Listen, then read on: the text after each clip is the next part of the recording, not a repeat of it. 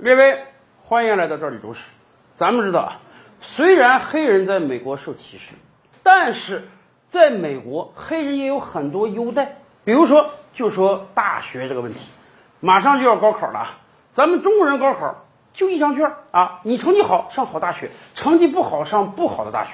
可是在美国不是这样啊，长久以来我们都知道。在美国，人是分三六九等的。哎，你如果是一个黑人，你可能学习成绩很差很差，但是你能上一个很好的大学。同样，一个亚裔人成绩比你好，都上不了这么好的大学。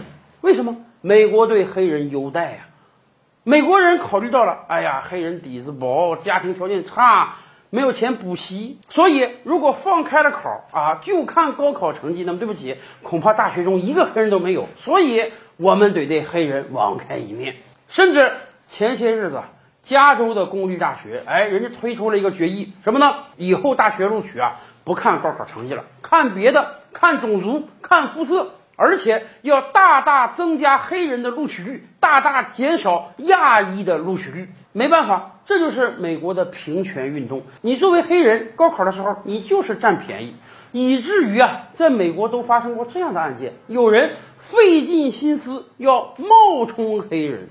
在上世纪九十年代末，有一个印度移民啊，叫维贾伊啊，他是父母那一辈从印度移民到美国的，本身作为一个亚裔嘛。家庭很重视教育啊，他学习成绩也不错，本科就在美国的芝加哥大学念的。本科快毕业的时候呢，他想申请一个比较好的医学院。咱们知道，在美国你要想赚钱，要么做律师，要么做医生嘛。结果他经过查以往这个录取记录啊，深深的感觉到，自己这点成绩啊，恐怕上不了好的医学院。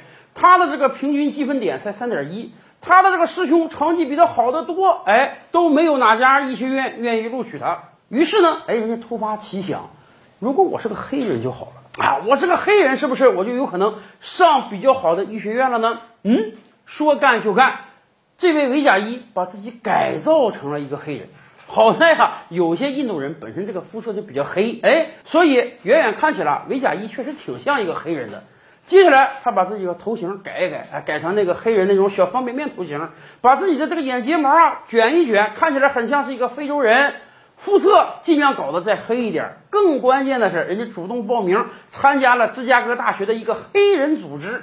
就这样，从里到外的维贾伊把自己打造成了一个黑人，甚至连中间那个名字都更改了。他跟人讲：“我是从尼日利亚移民到美国的非洲裔美国人。”然后把自己的这个身世、学习成绩递交给了十多所美国知名的医学院。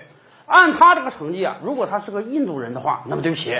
基本上没有一个医学院会录取他，但是人家摇身一变变成黑人之后呢？哎呀，据他自己讲啊，有十多所知名的医学院给他发了入学通知书啊。在此期间啊，有那么一两所医学院对他的身世有怀疑啊，人家招生的人还过来询问他，剩下那些啊根本连问都没问，或者说有的人有怀疑啊也不敢问。要知道。在美国，你随便质疑一个黑人，那也是很麻烦的事儿。一旦人家黑人感觉到我受了委屈，把这事儿捅出来，你可能你的教职都丢掉了。就这样变成黑人的这个印度裔小伙呢，人家很轻松的收到了这么多的录取通知书，选了一家自己最满意的去入读了这个医学院。